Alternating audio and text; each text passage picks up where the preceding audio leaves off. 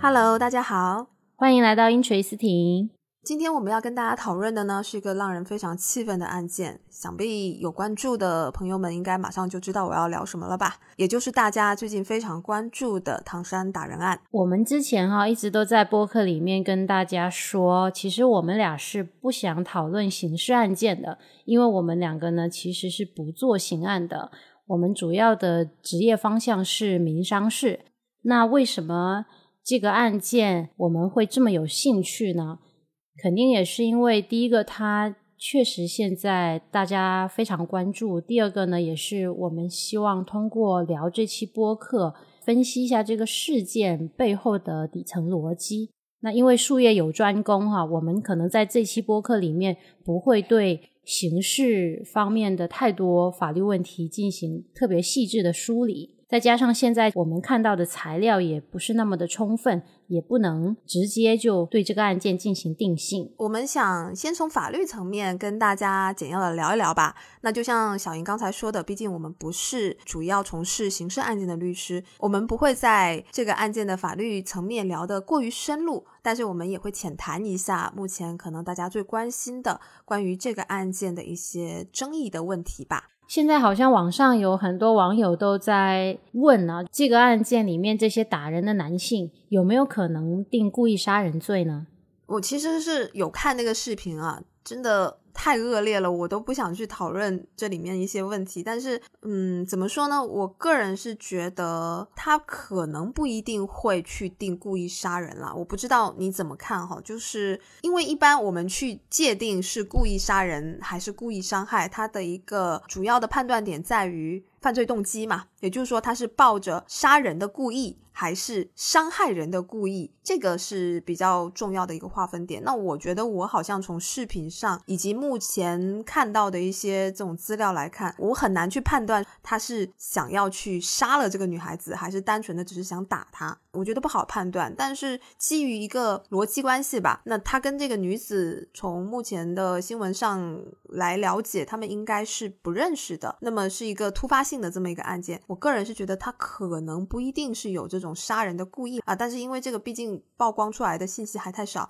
暂时还不好说。你觉得呢？对，就我觉得这点上，我们其实看法是比较一致的。因为你要判断这个杀人动机，其实也需要公安去调查，也需要去跟打人的人去做笔录。检察院可能也会根据公安的调查结果，然后来写起诉方面的材料。那至于到时候检察官会定什么样的罪名，肯定是要综合来看的。目前我们得知的资料也太少了。不过呢，我们觉得说有没有可能定故意伤害？我们是觉得还是有。定故意伤害的可能性的，我觉得故意伤害这个问题，首先他这个故意伤害应该是成立的。哎，不过我其实想跟大家聊一下哈，刚好反正也聊到这个地方嘛，如何去界定故意杀人跟故意伤害这两个罪名？因为就像我们刚刚说的，它其实是来源于一个犯罪动机，就是说你是抱着伤害的故意还是杀人的故意嘛？那这个可能是要经由后面的一个。公安侦查来考虑，大家就会有提到一个疑问，比如说在这个案件里头，我们可以看到这个男子他是采取了非常极端暴力的手段去殴打这个女性。我们假设哈，我只是说假设，如果说他这个暴力非常的严重，导致了被害人的死亡，那可以直接定故意杀人吗？这个其实是不一定的。如果说他是抱着打人的故意，但是导致了被害人的死亡，那他应该是故意伤害致死，而不会直接去定义是故意杀人。其实对于犯罪动机的一个界定，还是一个比较关键的问题啊。对，而且两个罪行的刑罚，也是有挺大区别的。那现在就是他是实施的一个暴力殴打嘛，但是随意暴力殴打，我们在刑法里面，就我国的刑法其实没有。规定这种什么类似于暴行罪的，那有一个处罚的漏洞啊，就是我们如果是故意伤害导致了轻微伤，那其实都没有办法构成故意伤害。意思就是说，他是怀着故意伤害的故意，然后呢去打了这个被害人，但是呢，被害人经过伤情鉴定，他可能只是轻微伤，因为我们刑法是轻伤以上。那他可能才会有相应的这个入刑，然后定罪处罚。那如果在这种情况下，就对当事人其实是不太公平的。所以呢，我们可能就认为说，这个事件它还有另外一个罪名的可能性。我们刑法呢第二百九十三条是有规定的一一个罪名，叫寻衅滋事罪。那讲的是呢，随意殴打他人，情节恶劣的，破坏社会秩序的，他处五年以下有期徒刑、拘役或者管制。他这个随意殴打，随意就是一种流氓动机嘛。那这个寻衅滋事打击的，也就是这种情节比较恶劣，像我们视频里面用极端方式打人的这一种寻衅的行为。在这里其实也可以跟大家聊一下，刚才有提到嘛，只有在轻伤以上才有可能构成故意伤害。那目前来看，我们其实并不太清楚这名女孩子的伤情，因为是否是这个轻伤、重伤、轻微伤这种程度呢？它是要经过公安机关的司法鉴定，通过鉴定结果来判断，而不是单纯的我们用肉眼可以判断出来的。而且，嗯，在司法鉴定上，关于轻伤、轻微伤的一个界定，可能跟我们一般人朴素观念上的这种轻伤、重伤是不太一样的。可能有一些伤情呢，在我们眼里看着很严重了，但是他最后鉴定出来的结果可能够不上轻伤，这种情况也是有的。所以目前案件来讲，我们是有看到一些照片了，可以看到这个女生真的是被啊看了就很生气，就唉真的是被打得非常的严重。但最后她能够定到什么伤情，这个是需要后续的司法鉴定了。这个我们暂时没有办法通过网上的信息或者这个视频。或者包括受伤者的照片来判断的。大家呢，如果想对鉴定标准有一定了解哈，可以去网上查一个文件，是最高法院和最高检察院、公安部等就是联合发布的一个人体损伤程度鉴定标准的公告。那里面其实是对这个损伤程度鉴定标准它有定义，然后也有简要的介绍了。嗯，那这就是我们关于这个案件，它有可能会去怎么样定罪的一个讨论了。我在网上看到还有很多人去讨论这个案件，他是不是一个强奸未遂。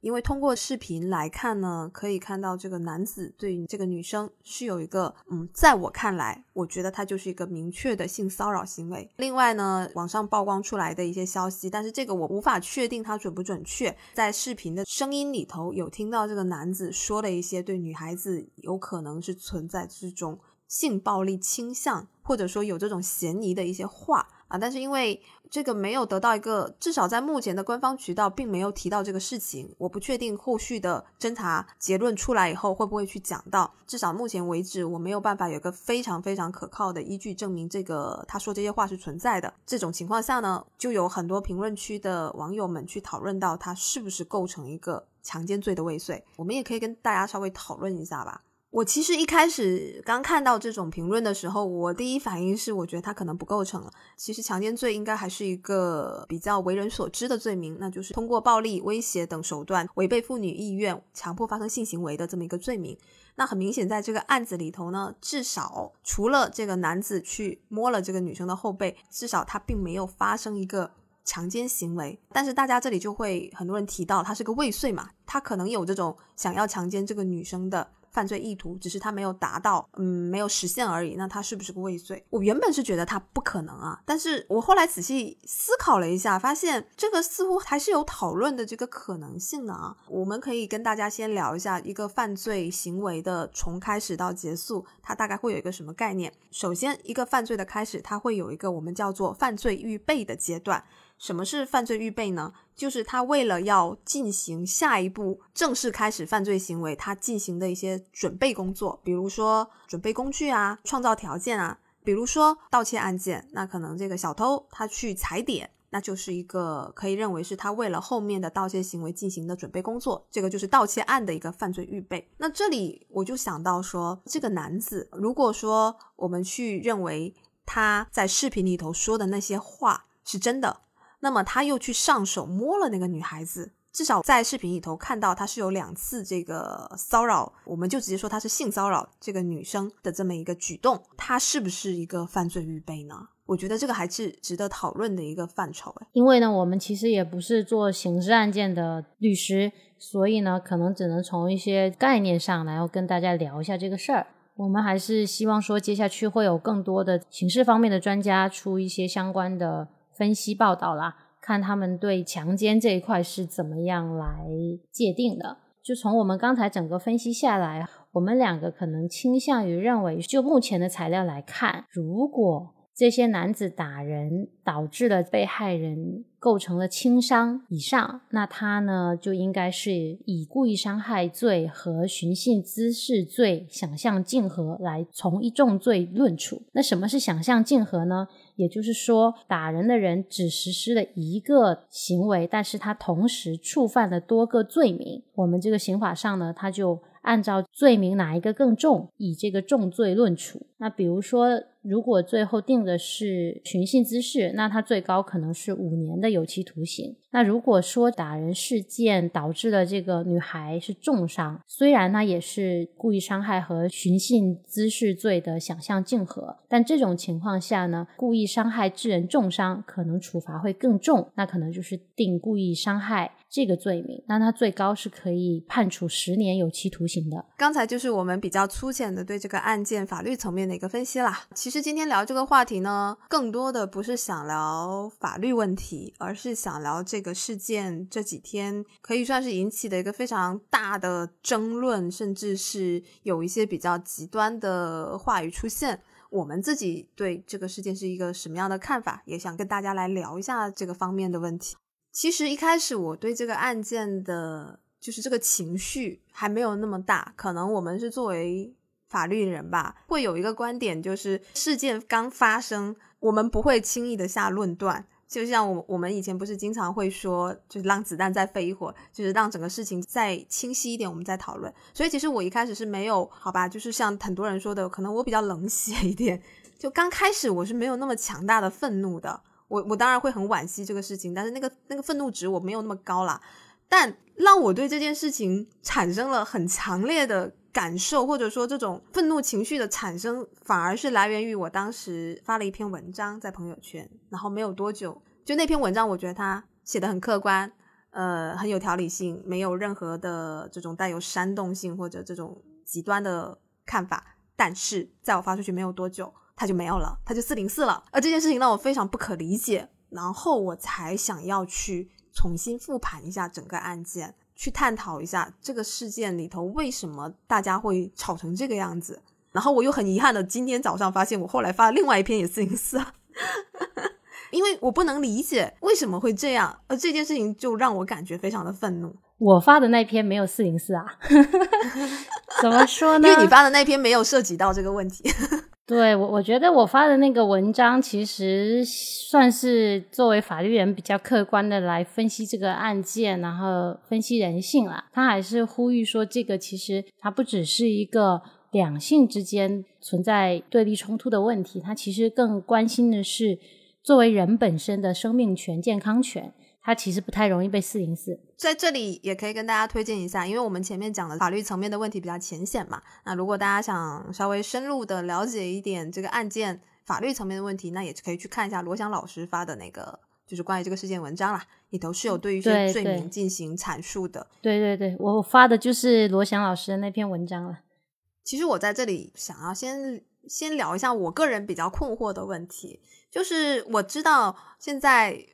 有一个争吵的比较大的话题，就是这个事件到底是一个公共安全问题，还是一个有存在男女性别问题的这么一个案件？但我觉得这个问题让我觉得困惑的点就是，它为什么只能是这二者之一呢？我当然觉得它是一个涉及到公共安全、民众安全的公众问题。这个当然了，一个人的人身权益受到损害，一个老百姓的人身权益受到损害，它当然是一个。公共性的安全问题，那他在这个公共安全问题下面受侵害的是一个女生，而且她被侵害的理由是这个男的对她进行了骚扰，性骚扰，她拒绝之后遭到了暴打，他怎么不可以是一个性别问题？这是我非常困惑的，就是公共问题、性别问题，为什么这两者好像水火不容一样？大家一直在争吵这个话题。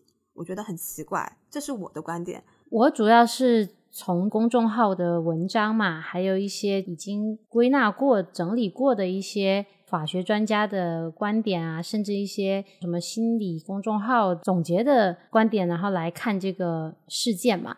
而且呢，啊，我可能就比较怂，我很心很软。我看的那个视频的开头，我就没没想再看下去了，因为最后那个被害者那个女生触目惊心的。满身是血的那个画面呢，就一直在我脑海，就感觉在额头前叶一直晃荡，我都不敢看那个视频。然后静文，你之前一直都在关注嘛？你是从？刚开始就关注到他现在发酵成这个样子了，那你要不要讲一下呢？多渠道看这个事件是个什么样子？其实这个案件整个发展哈，是在我看来是一个比较奇怪的态势了，就是发展到今天这个状态，网络上的一些舆论啦。一开始案件刚发生的时候呢，那肯定大家第一个反应是谴责这个打人者，同情被打的这个女孩子。那么很快大家就发现了，从视频上可以看到这个打人者他是上前去摸了那个女孩子的。后背，而且那个动作，如果有去看视频的人，我觉得作为一个呃，我因为我们作为律师，有时候经常会想要说这个事情没有定性，我们不能直接去评判嘛。但是说实话，我作为一个朴素的公民，我作为一个自然人，我看到那个男的的动作，我第一个反应我就觉得他是性骚扰。你不要说我。我当时给我老公看的时候，他脑海闪出的第一个就觉得这个男的是在性骚扰这个女的。我觉得这就是个非常朴素的价值观。那么他骚扰这个女生被拒以后呢？他又再上前企图再骚扰，才发展成后面一系列的打人的这个事件嘛。那当时大家的一个关注点其实都在这上面，为什么呢？因为包括当时的警情通报，包括很多媒体对这件事情的报道，无一例外的都没有出现性骚扰这个词。当时我们能够看到的就是关于这个事件的描述，大家写的都是上前搭讪，好像有的还甚至写说是要微信被拒绝，然后有的写的比较直接的写的是抚摸女生的后背被拒绝，这样子的字眼就是没有出现任何性骚扰或者相关的这种描述，这个是最初大家一个比较愤慨的点吧，就觉得这样的一个事情为什么不直说，而要去模糊掉这个性质？那那段时间呢，就开始有。一些文章公号出来去写这个事情了啊，那我很遗憾的，我发的两篇文章被四零四的，就是第一批去 写这个事情的两篇文章，我个人是觉得那两篇写的特别好，可惜现在看不到了。那么这个声讨这个事情开始之后呢，慢慢就演变成了另外一种态势。就是有人开始出来说，去讲这个性骚扰，以及去呼吁直面这个案件里头的这个性别问题的这些人，有另外一群人，这群人是不是都是男性为主？我无法判断啊。那确实是有另外这么一群人开始指责这些人挑拨性别对立，那么这个骂战就开始了。其实就是大概是这个时间点开始的。那么演变到现在呢，那么就开始有两个两个战区，两个敌对战区。一方面是站在认为这个案件就是个单纯的，或者说它跟两性无关的一个公共安全的恶性事件；另外一个观点就是认为这就是一个跟两性有关的这么一个非常恶劣的事件。这两个观点呢，目前就是在网上打来打去，打得不可开交了。还有一个也是在骂的比较厉害，其实跟前面这个观点会互相混杂的另外一个战区呢，他们互相的意见是这样：从视频上来看呢，女生被打的过程中。几乎没有看到有男性去上前阻止、上前帮忙，因为我们都知道打人者是个男的，被打者是个女的。女的从生理上的这个体力啊各方面肯定是不如男的，也就是说她被打，她可以说是没有反抗的能力的。但在这种情况下，当时那个烧烤店里头还有很多客人，可是在场的男性几乎没有一个人上前帮忙。相反的是呢，有一些在场的女性上前帮忙了。或者说想要上前帮忙，但是被人阻止了，那也有进行报警的。反而可以看到是处于生理上弱势的这些女生呢，她们相比于在场的男生，更加勇于的想要去保护受害者，这就引起了另一个战场的对骂，就是觉得这个男的不如女的啊，或者说女孩子终究只能靠女孩子来保护，互相互骂，然后结合着前面到底是普通的公共安全问题还是。有性别问题的这个恶劣事件，这两个战区基本是搅在一起互骂了。现在就是网上的这么一个情况。我们其实可以先来看一下两个阵营分别他们的主张是什么吧。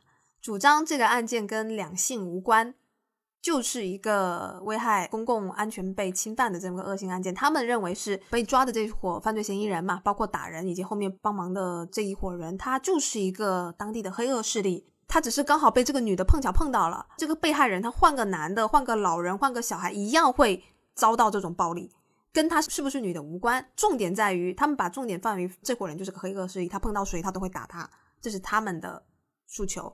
那另外一方认为是两性问题，他们的主张是认为这件事情的起因它就是个性骚扰。那既然是个性骚扰，为什么它就跟两性无关？它必然跟两性有关啊，是吧？那这就是两方 现在为主的一个矛盾。我现在是这样想，其实呢，黑恶势力当然，那他还需要去侦查跟定性。我们先不谈说到底是不是黑恶势力。我比较好奇的点是，大家觉得不是性别问题，不愿意去把性骚扰三个字摆在台面上说，是在恐惧什么呢？是不是大家不愿意把男女实质上是不平等的这个事情放在一些公众平台上来讨论？大家是害怕说我作为男性，我确实处在社会的优势地位上，还是说我为了给自己一些呃实施暴力或者说区别对待女性的一些做法，找一个合适的理由？我其实是不太明白的。我也觉得这个事情它就是一个性骚扰引起的事件呐，就没有必要去刻意的隐去性骚扰这三个字，或者说。去刻意的掩盖背后存在男女不够平等的这个事实嘛？如果是个老人，是个小孩，那他作为一个男性，他会采用这种抚摸后背这种方式去进行骚扰吗？嗯，对啊，除非他有其他的癖好嘛，对不对？那如果说他有恋童癖什么的，这个我们另外再看了。对我个人是觉得，就是这两个阵营现在吵的这个。我觉得他们根本就不是一个矛盾的点。我们首先应该说，它大层面当然是一个公民权益被侵害、安全受到危害的这么一个恶性案件。当然啦，当然是我没有否认。但是在这个大前提的下面，被害人是个女性，她被害的原因是因为这个男的性骚扰她，她拒绝了以后，男的对她施以暴力行为，那他当然是一个两性问题，他怎么就不是了呢？所以我其实不太明白他们争吵的点，好像是一定。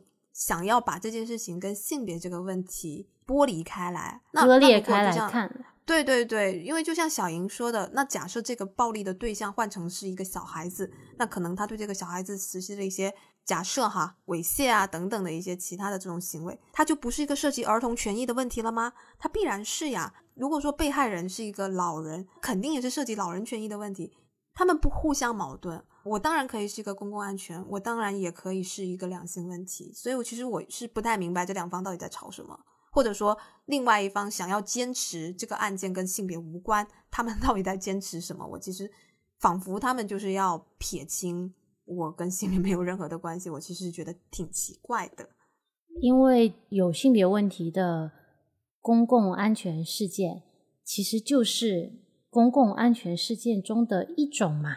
对不对？它应该是个包含与被包含的关系。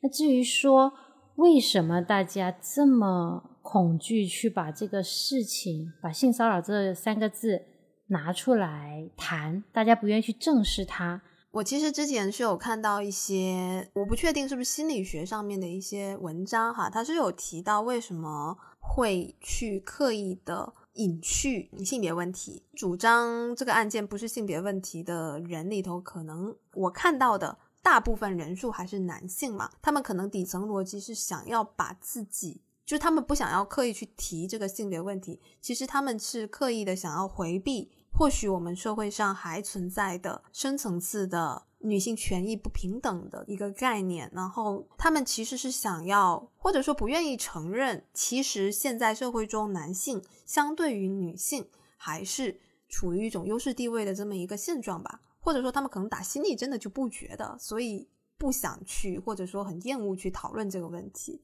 这就让我想到以前有聊过的一个电影嘛，八二年的金智英。当时这部电影在韩国播出以后，也是在韩国引起了非常强烈的男女阵营的互骂。女性觉得金智英那部电影道出了他们很多人生的辛酸，他们受到的不公平待遇。但大部分男性觉得这事情有什么大不了的呀？这是你们女人想太多了吧？就这么一点鸡毛蒜皮的小事情，你都要得抑郁症，这是你们的心理层面。太弱了吧？有什么大不了的？是故意在挑拨性别对立等等啊！就是双方当时也是骂得非常惨，甚至严重到演了这部电影的女主角都被遭到了抵制。但非常吊诡的是，演了这部电影的男主角并没有受到抵制。本身就这个案件啊来说哈，我觉得它不应该仅仅视为男女两性之间的冲突。它不只是被害者这个女性的权益受到侵犯了，它确实是作为人的生命健康权利是遭到侵害了。但是我们不应该去刻意的削弱它，确实是一个从这个性骚扰引发出来的事件跟问题。那至于说我们两性之间不平等这个现象，其实很重要的是也要依靠男性的共情。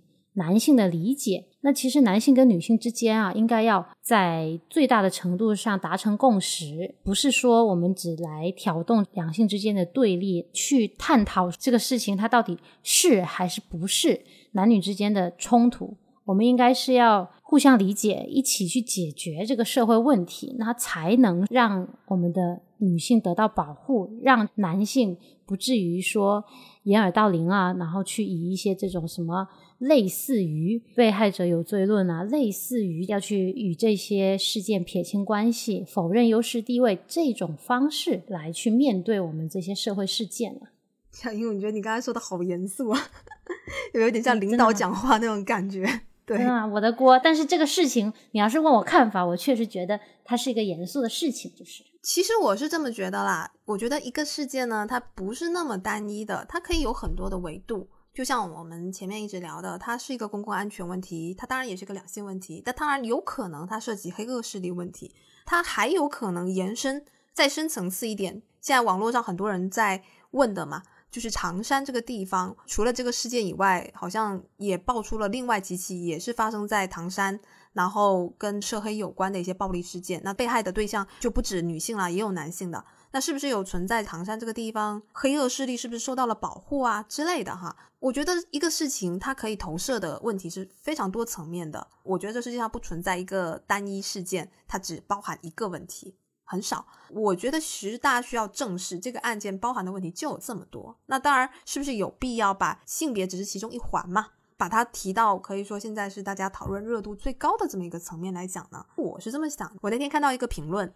就是在说为什么男女对看待这个事情可能会产生这么大的差异。那条评论我觉得挺精辟的，他是这么说的：他说男生看到这个视频，他们心里想的是，哎呀，这个女的被打得好惨；而女生看到这个视频，他们的反应是，天啊，我以后会不会也像她这么惨，碰到类似的事情？这个评论总结的还蛮精辟的。男生很难对被打的女孩子。除了一个基于人性的这种同情以外，产生一种感同身受的理解，我真的是觉得是比较困难的。但是女孩子呢，女孩子是更容易共情到，因为她们都是女性嘛。像很多人提到的，他说这个不是个两性问题嘛？你碰到黑恶势力这种不讲道理的，你肯定就碰到了就是谁倒霉。这种人他就是这么恶劣，你谁碰到了都一样。但是我想提的一点就是，一个人这辈子碰到黑恶势力的几率有多大？我没有办法去统计哈，这个东西我也不可能去做个社会调查。那至少我好像我到现在为止还没碰到过黑恶势力，还没碰到过就是这种暴力事情。但是呢，作为一个女生，以我的了解，包括我自己，包括我身边的女孩子，她们从小到大碰到过性骚扰的，包括言语上的这种性骚扰的次数呢，有多少次？我觉得每个女生几乎都遇到过。我觉得女孩子在看到这个事件，她们想的是：我遇到性骚扰，我拒绝，我居然会被打，而且会被打得这么惨。这件事情仿佛就是迫在眉睫的一种危险。跟男生看到这个事情，他会想的是：这只是个黑恶势力，但是我又能够有多大的几率去碰到黑恶势力呢？这种危险的这种迫在眉睫的感觉是完全不一样的。我是这么想的。比如说吧，我聊一下我自己的。一个经历，也就发生在前一段时间不久嘛。小英我也跟你讲过的那个我在法院附近碰到的那个事情。前段时间我去法院开庭嘛，开完庭出来，法院时间点大概是下午四点左右，天还是大亮的，太阳可亮可亮了。那天刚好因为离开法院的时候有个客户的微信发过来，那我就想着这是我的一个坏习惯，就边走路边发微信。当时的注意力就在手机上，没有注意太多。那我刚好人走出法院不到，可能不到五十米远吧。就突然感觉到背后有一个人搓了我屁股一下，那因为我当时注意力放在手机上，其实我第一反应是有一点懵，我没有马上意识到发生了什么事。然后这个时候有一个男的，我描述一下当时的环境哈，就是法院门口，然后法院的对面它是一片施工地，那个地方应该是在做旧城改造吧，就是有一些城中村那种感觉，然后在做旧城改造，所以是一整片的施工地，那有很多的施工工人，那当时。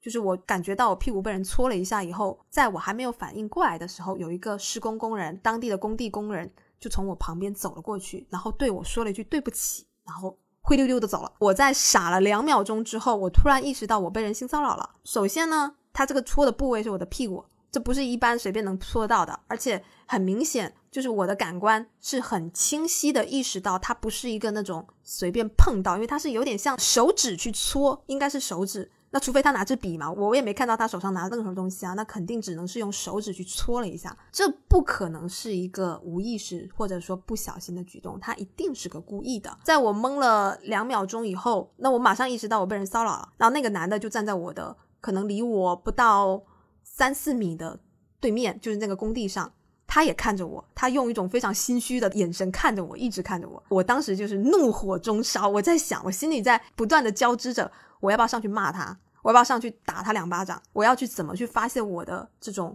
我觉得我的权益被侵犯的这种愤怒？在我马上想到这些以后，我突然又想了一下，我现在在哪？我在法院门口，但是这个地方是个拐角嘛，它有可能是没有监控的。第二，他这样搓的一下，因为他是很快的从我身后走过，不一定有拍到。即使拍到，如果人家就说他是不小心的，我能够去辩驳吗？我有办法维护我自己的权益吗？那我在没有办法。去主张他行为的这种违法性的情况下，我上去骂别人，上去打别人，我会不会构成一个故意伤害呢？或者构成其他的这个侮辱、诽谤呢？然后当时的一个环境，他是个工地，旁边还有这个人很多的工友，就是都是工人，那我就这样贸然的上去打人了，我会不会被打呢？我就当时站在原地思考了。两分钟，我觉得我上去打他、骂他，对我可能会招致更不安全的后果，所以我最后只能忍着那口怒气离开那个地方。当时唐山这个事件我刚看到的时候，我第一个反应就是：天呐，这个女生她遭受到了性骚扰，她严厉拒绝之后，居然会导致这么糟糕的后果。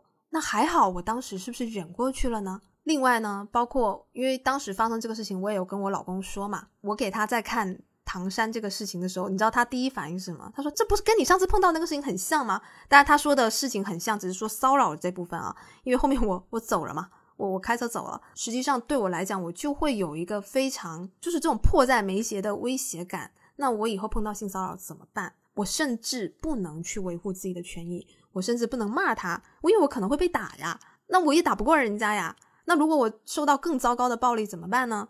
我觉得其实就是女生。在看到这个案件，真的第一个反应是这个，呃，这个很多男生是很难理解的。就其实刚才静文讲到的一个问题，遇到性骚扰，那女生怎么办？可能是我们现在呼吁大家要去正视这个男女不够平等的问题，很重要的一个地方。因为如果这个事情的导向最后是不利于女性的，也许会导致很多女孩子在面对性骚扰的时候是退缩的。那可能未来会导致说，去采用性骚扰这个方式去骚扰别人的恶意的这一方会更加猖獗，整个社会的环境都会越来越差。这可能是希望大家能够正视这个问题的一个很重要的点。我觉得静文非常理智啊。他在被骚扰的当下，他能花两分钟的时间，迅速在脑子里过了一遍 这个可能产生的危险，分析了自己所在的环境，然后分析了对方他可能还有团伙各种的情况，他迅速做出了这个决定。但是我觉得啊，正常的女生，没有受过系统的思维训练的女孩子，当下的反应只有懵就结束了，没有下一步，真的。对，所以这才是最可怕的。我讲一个我的吧，但我那个没有到你你这么严重就是了。就是离我最近的一次，应该还是之前在伦敦念书的时候。就其实我当时已经是知道我周围有其他女孩子遇到过骚扰了，所以呢，我觉得我已经算是特别谨慎的人了。我记得那个是冬天吧，所以我穿的衣服就是完全引发不了任何异性对我产生任何兴趣的，就是风，因为那边会下雨。所以有那种雨衣类的风衣，你就知道一个大风衣下面一个裤子跟运动鞋，然后双肩包，头发撸起来也不化妆，所以我觉得我是一个没有让人产生任何欲望的这个形象嘛。然后呢，我尽量走大路，尽量不在晚上很迟的时候出行。那天是因为没办法，我有晚课，所以我只能晚上回来。其实已经快走到我的宿舍了。那我离这个骚扰的人其实应该还有。两米距离呀，我好好的走在路上，就是下坡嘛。那个人是从两米外的地方突然跑过来，然后碰一下你的手臂，然后露出那种很奇怪的笑容，之后他就走了。我当下的第一个反应根本就顾及不了说啊，他周围有没有同伙，然后我要骂他，我完全想不到要骂他。我的第一个反应是我快点跑回宿舍。我觉得这可能是正常女生的反应，因为根本来不及愤怒。当下的恐惧已经盖过了所有情绪的异国他乡，然后又晚上，然后又是外国人。当然了，可能我没有种族歧视的意思，但是他确实不是白人。看他的这个着装，看起来也确实不是很体面的状态，所以你会感觉到迫切的危险，就拔腿就跑。这是我的第一个反应。我觉得可能男生是很难理解女孩子超过十二点会害怕说。回家路上会有问题。我到现在啊，晚上一般如果真的是比较迟要打车，我都会很担心的。哦，说起这个，我还想到了之前有一次是去上海出差回来，因为没有办法，只能订到十一点多到厦门的航班。下来之后坐的士回我家。我给我妈打了个电话，就其实第一个是跟她说我要回来，让她放心；第二个其实也是警示司机啦，内心的防御机制。我发现他开了一条跟我往常从机场回来不太一样的路，然后后来呢，这个司机就开始言语骚扰，就说我已经是他今天接到第四个还是第五个这种假装打电话什么的，就开始的一些不太文明的话语了。那我当时的第一个反应，就是因为其实已经工作比较多年了嘛，又在你熟悉的地方，你第一个反应是你一定要让他的情绪稳定下来，然后告诉他你是做什么职业的，顺带提一提说你如果往不太好的方向去做的话，会有什么样的后果。到最后我下车的时候，这个司机跟我道歉了，但是其实我非常后怕，如果那天我不冷静，做出了一些刺激他的事情。会不会导致一些不太好的后果啊？就是我每次在聊这种话题的时候，我就会发现，真的女生对于比如说走夜路、太晚回家了，还有一些这种公共的不安全的这种叫做什么这种威胁感是非常强烈，就是像本能的恐惧这种感觉。但是男生小英刚才说到。对，小莹刚才说到坐车这个事情嘛，我现在突然想到，我也有过几次没有办法需要很晚打车的这么经历，有两次嘛，都是发生在上海，因为当时我在上海办事情，因为上海很大，所以我打个车，就是我叫那个车，然后我有一个小时的车程，时间点大概是在半夜十二点左右。第二次呢，时间点大概也是在半夜十二点多。但是我住的地方是一个非常偏远的的一个酒店，真的非常偏远，完全是荒郊野岭那种地方。那这两次实际上我都非常害怕。但很好玩的是，我第一个那个一小时车程的那个司机嘛，我当时也是我把我自己打扮的非常邋遢啊，反正反正怎么难看怎么来，真的真的，就女生会这样的。我我有时候其实真的觉得说，这个社会真的对女生太苛责了。我打扮的好看一点，我都是错。其实很多女孩子都是有意识的，在这种情况下，尽可能的把自己扮丑一点的。然后我上车以后，我第一个就是先亮出我的职业，因为司机会跟你攀谈嘛。你是外地来上海的，你现在上海干嘛？我就说啊，我是个律师，我来这里调查案件的。呃，然后这个司机后来就开始跟我聊天了。那。聊了很多啊，包括他的一些经历啊，他聊得还蛮开心的吧？因为在晚上一路上聊得太太过开心，以至于他后来送我到酒店的时候还还开超了，他没有意识到目的地了，开超了个五十米左右，他才反应过来，赶紧说不好意思，不好意思，我刚才没注意，然后我还往后走了一点，是这样子。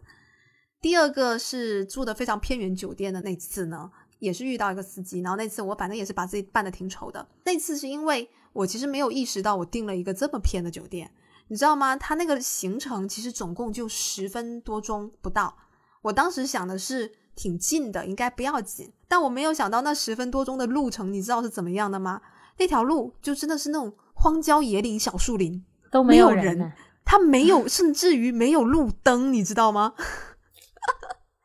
路上是黑的，连灯都没有。我当时，但是我的恐惧是怎么缓解的？你知道吗？是那个司机比我还恐惧。当时他开心来说：“他说天哪，你这订的什么酒店啊？哎呦，好黑啊！你怎么会订这么远的酒店啊？我好害怕。”类似那种，那因为他的那种有点幽默的这种怂的这种语气，反而给了我一点安全感。就是怎么说？我事后都有一点感激，我说，哎，还好我遇到的都是一些好司机。但我又想想这件事情很吊诡，我我要去感谢我遇到的司机是个好人，我当然感激他们，但是我又觉得我这个感激的源头非常的奇怪。就是我会觉得哈，女生在遇到危险的时候，比如说刚才我那个司机嘛，你其实是可以看出来，这个人他可能是有一些情绪在里面的。他不一定真的会做出什么事，就这种雷声大雨点小的人，你可能还有办法理性的引导啊、安抚啊，用你各种沟通技巧啊，包括适当的告知对方，你可能是从事一些啊律师啊、公安啊各类这样的职业，循循善诱哈，这种办法来不能叫拯救你自己吧，就是给你避免一些危险。但是如果真的是遇到那种，上来啥也不说，他就是要做一些不太好的事情的人，你可能真的没法反抗。在这种对，就偏僻的环境，而且对方可能人多势众的时候，那这种时候怎么办？这个其实就是我们作为女生在这个社会上生存不得不面对的一个问题啦。这种男生其实他体会不太到，虽然现在哈也有很多男生被。被施加暴力的这种情况出现，但是他从比例和数量上来说，那肯定是女生作为受害者的更多啦。我相信啊，这个社会上一定是好人更多的，心怀鬼胎的人肯定是少部分。但是你这种恐惧，它没有办法消解。我甚至会去感谢我遇到的是个好司机。其实我相信，我遇到好司机的概率是远远大于我遇到坏司机的。但是我如果遇到坏的，那糟糕的结果就是百分百。我没有办法从这种东西去消解我的恐惧感，就是它存在我们每时的每刻，我没有办法去消解它。另外，我其实还想提到一点，就是小英刚才说，比如说我遇到法院当时门口那个事情，我还可以很理性的分析事件利弊，但我事后，包括当时在这个现场，我那种愤怒的感觉是非常非常非常剧烈的。我愤怒的点在于什么呢？在于我这么明确的感受到了我的权益被侵犯了，我明确的感受到了对方做了一件很过分的行为，但是我没有办法去维护我自己，甚至哪怕上前去谴责他一句，我不敢。而这件事情会导致一个什么样的后果呢？这个人做了一个坏的事，他没有受到任何的谴责，那么他下一次仍然会去做，因为他不会受到任何的危险啊。他而且他还有可能就是做更大。就更严重的坏事啊！但他会不会做更严重的东西，我也不确定啦。但是至少，甚至于我会想，他是不是已经曾经实施过这样的行为很多次了？但他可能完全不会受到任何的惩罚。首先，我们必须说，从严重程度上，如果你要安在法律这个层面去讨论，他这个行为确实不严重，他肯定绝对以及百分之一百不会构成犯罪。会行政处罚吗？他可能都不一定构成，最多你报警，警证据确凿的情况下，警察训斥他一下，因为这个行为确实从法律层面上他太轻微了。可是我觉得他对女生的精神上的伤害是挺大的。对我来讲，就是我觉得很不爽，极度的不爽，没有办法宣泄的那种愤怒。愤怒可能是一个当下的感受，但他长期来看，可能是会让遭受过性骚扰的女生处于一个。日常不安的状态，就是一个长期不我我当时非常恐惧的状态。非常直接的想法就是，这样子的人渣，他以前可能实施过很多这样的行为，他以后将来还有可能实施很多这样的行为，但是他完全不会受到任何惩罚，他可以逍遥的过他的人生。我愤怒的点在于这个地方，我觉得我没有办法去，哪怕给他一点点教训，去告诉他你做这件事情非常的下三滥。我们说的其实不冲突啊，就不是不是对对对对。是给我一个什么样的感受呢？就是在看到唐山这个案件，我非常羞耻以及愤怒的点是我没有办法维护我自己的权益。但唐山那个案件，他会给你另外一种感受，我维护了，我会不会更糟糕？嗯就是这种迫在眉睫的危险感，就是这种感觉。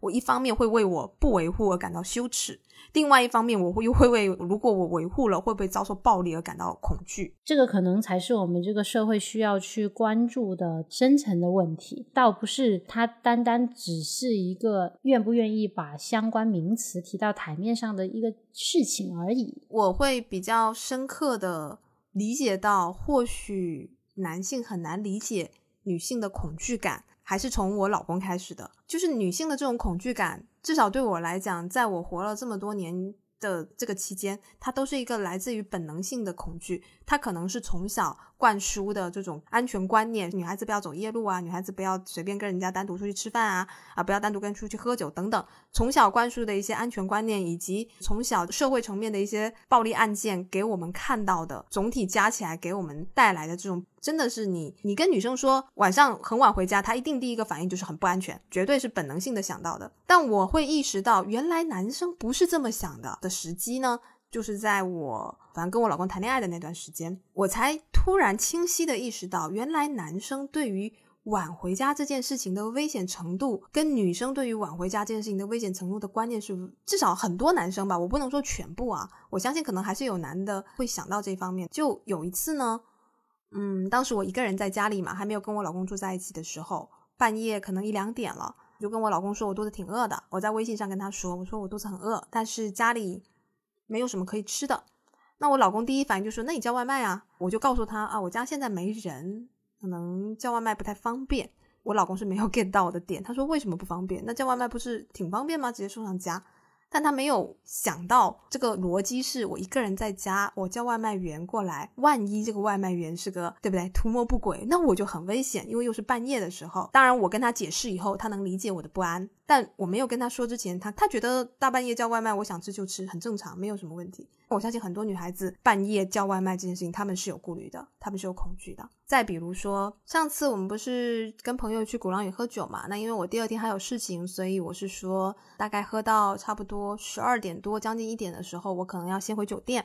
我们喝酒的地方离我们住的地方其实是需要走十分钟左右的。当时因为我老公也在跟朋友聊天嘛，所以他可能第一下也没反应过来，然后我就跟他说：“那我可能要先回酒店了。”他暂时没什么反应，我看他没什么反应，我又跟他说了一嘴：“我觉得你可能需要陪我回去。”然后他才意识到啊，他就跟他朋友说：“我得先送他回去。”我相信我老公他是有那种晚上不安全的观念，但是这个观念他不够直接，就是我是想说女性。可能在聊到晚上走夜路，一定第一个蹦出来的就是我们肯定是尽可能的不要一个人走，要有人陪伴啊，最好还是男性帮忙送回去。但是男生好像有时候如果他们不太注意的话，第一反应不会直接蹦出来晚上等于不安全这这么一个观念。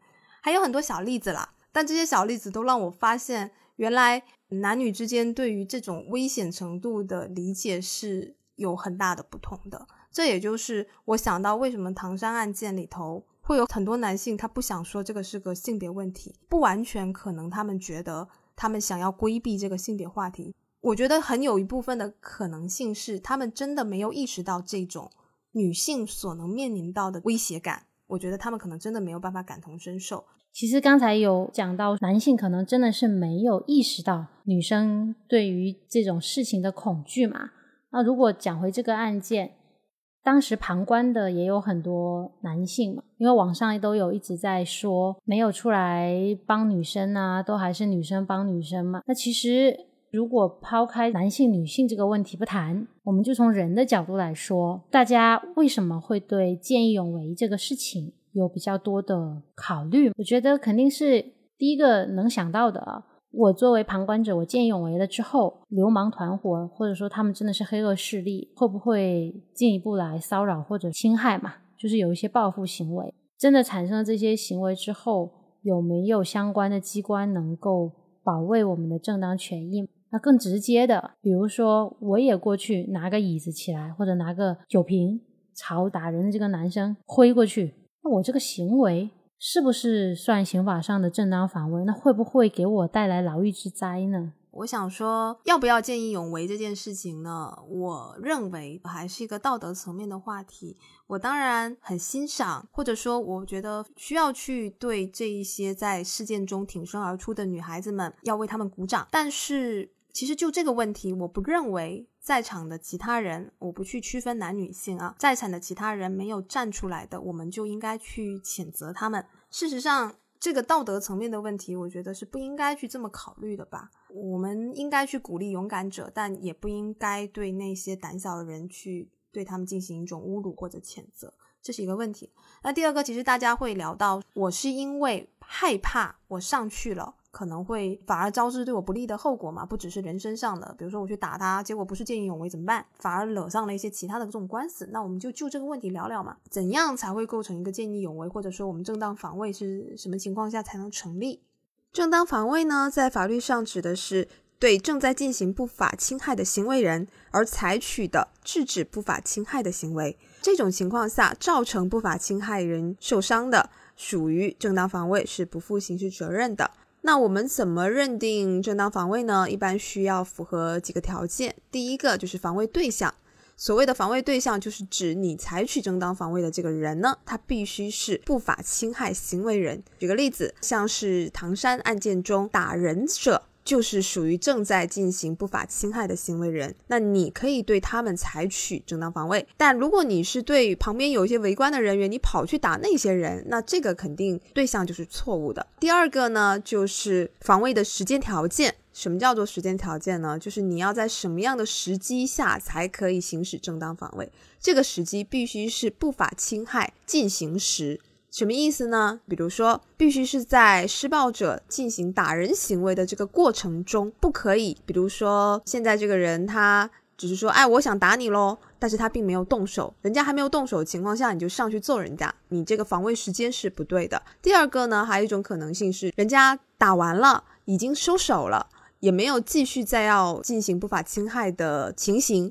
那你觉得愤愤不平，你跑去揍人家，那这个时间条件也是不符合的，必须是正在进行中才可以。那我们也会考虑到一个防卫的程度，正当防卫跟防卫过当是有区别的嘛？比如对方现在是徒手打人。我手上没有任何武器，肯定不能说你要去做正当防卫，你就直接拿起一把菜刀向对方胸口挥过去。很有可能，如果最后造成了一些不良的后果，那有可能会被认为你采取的防卫的行为是超过了必要的限度。另外呢，还有一种比较特殊的情形，我们叫做特殊防卫。特殊防卫就是指针对一些特殊的暴力案件，比如行凶、杀人、抢劫、强奸、绑架以及其他。严重危害人身安全的这种情形呢，如果防卫导致不法侵害人死亡，那一般是不会认为属于一种防卫过当，会认为是正当的，不需要受到防卫限度的限制，一般是不会构成刑事犯罪的。那为什么会这么考虑呢？因为我们会考虑到像这种杀人、抢劫、强奸这种罪行呢，非常的恶劣，你在进行防卫的过程中。因为我们人的身体反应肯定是不可能那么清晰的。你在受到侵害，或者你想要帮助被侵害的人的时候，你其实很难去把握这种限度。基于这个角度考虑，在面对这种特别恶劣的案件时候呢，法律认为是应当要宽容考虑，所以不会去苛责这种防卫限度。那这是针对一种特殊防卫的情形。但是刚才其实有讲到一点，小英刚才举的那个例子嘛，就是如果说对方是徒手去打你，那你不可以拿一把菜刀出来砍他。这个实际上还是要基于一个事实的认定啦。比如说徒手打人的是一个拳击教练或者这个拳击手，他非常的强。那么防卫的这个人是个手无缚鸡之力的女孩子，她徒手是没有办法阻止对方的。那这个时候，如果她拿出一些器械，可能是菜刀，可能是其他的，去反抗或者说去阻止这种不法侵害，有没有可能仍然能构成正当防卫呢？我觉得还是要基于当下的情形去考虑。这个认定是比较复杂的，很难直接去给一个非常具体的情况了。对我们刚才其实只是举一个比较简单的例子来跟大家说啊，如果是你自己遇到一个情况啊，但是也有极端的情况，比如说刚才静文说的嘛，拳击教练他可能真的是一拳打过来，要害部位真的能导致你死亡的，周边他就有一个。匕首，或者是就有一个菜刀，赶紧挥过去。这个肯定还是要根据公安机关到时候侦查的情况来定。就是我们说的嘛，其实没有办法通过三言两语把一个非常复杂的问题以特别简单的模型跟大家描绘出来。那么回到唐山这个案件呢？我个人的想法哈，首先，因为有很多人在讨论打人者在摸那个女孩子的时候，那个女孩子是第一手还手的嘛？那这个我认为他首先肯定是构成正当防卫，包括他们在殴打的过程中有一些其他的女孩子上前打这个男的，我认为这也是构成正当防卫的。因为我们从后果上来看，很明显这个男的并没有受到什么伤害，也不存在防卫过当的问题。其次，我认为如果这个时候旁边的人有上去帮这个女孩子，他首先应该是可以成立。一个正当防卫，但是他会不会比如说什么有防卫过当啊？因为这个没有发生，没有发生这样的事情，其实我们没有办法判断了。但是我们还是希望，如果再有类似的案件发生，还是希望身边的人能够伸出援手吧。这个只是我们的呼吁。我们刚才其实聊的正当防卫，这是法律上的概念哈。为什么现在大家其实也会说很多见义勇为啊这种词？那见义勇为呢？其实它不是一个法律上的概念。那为什么说我们现在有法律保护，大家对见义勇为还有顾虑啊？我们法律上面，二零年九月的时候呢，最高人民法院啊、检察院、公安部是有一个依法适用正当防卫制度的指导意见跟典型案例的发布的。那其实现在国家也是有在鼓励见义勇为、弘扬社会正气这种导向的。只是说，在实施的过程中，具体要怎么样？理解具体怎么样适用，这些都是有一些改进的空间的。包括我们在治安的层面上，大家要消除对于见义勇为的后顾之忧。可能公安机关啊，也要对这种流氓行为进行一些常态性打击。说我们可能日常巡逻有发现一些这种事情，都要及时去制止。我们有个清华的教授，他也有提出来，正面激励也很重要。相关部门可以对见义勇为的这种行为做出一些物质上的鼓励啊。可能我们需要整个社会的努力，事前的预防要来做，我们可能才可以让施暴者有忌惮。那么，其实最后总结一下我们今天的一些想法吧。我是觉得这个案件其实牵涉到的问题是非常多的。那么可能会有人觉得没有必要单独把性别问题放到一个这么高的层面去讨论，但我会想到一个什么情况呢？有人会说，女权不是在追求女性平权，而是在追求女性特权。我认为是这样子啊，我不排除有一些打着女权幌子的人，他实际上去主张的一些权益，明显在我看来根本就不是什么女权，而是一些过分的一些要求。但是现实层面的问题仍然存在很多女性权益被侵犯的现实，呃，我觉得是要去正视它。作为男性也好，女性也好，其实两方的群体并不应该是一种对立面，而是相互理解。互相都要去考虑到，身为这种性别，他们自己会有的一些问题。我不认为男性就不会遇到暴力啊，或者怎么样。我觉得如果有相关事情，应该要维护他们的权益，当然也应该要维护。我们都是要去倡导的。就像我们以前提到过的家暴这种事件中，有一些比较隐晦的，可能是男性受到暴力，不容易被人看到。我觉得像这种，我们也是应当去让更多人去了解到的。最后，我想到就是为什么要去一直好像很大声的去宣扬女性。权益的问题呢？我觉得正是因为还是有很多人不理解、不了解、不能感受到这个问题所在，才需要有人去很大声的在公共渠道去发声，去主张他们的观点。让更多的人去意识到这个问题，我觉得是这个样子。因为如果没有人去把这些问题放在热点上去讨论的话，它有可能就真的不会被很多人关注到。我们其实不排除，确实有一些特别有力量的女性啊，她可能有自我防护的意识，也有自我防护的技能。他可能不觉得我们说的夜晚出行啊，类似于可能遇到一些奇怪的司机啊，这些事情对他来说有多严重。但是我们想说的是，我们其实是对于一个普遍的社会上女性的不安也好、恐惧也好发的这个声。我们希望，不管你是男性还是女性，你都能够站在作为一个人的角度出发，去尊重自己、尊重他人的生命健康权利。那么今天其实也算是我们可能也比较混乱、比较粗浅的讨论，也就只是想单纯的发表一些我们自己的观点啦。那就到这里结束吧。那也欢迎大家有想要说的话，也欢迎给我们留言。那我们来一起讨论这些问题。今天的这期播客就到这里结束啦，拜拜，大家下期见喽，拜拜。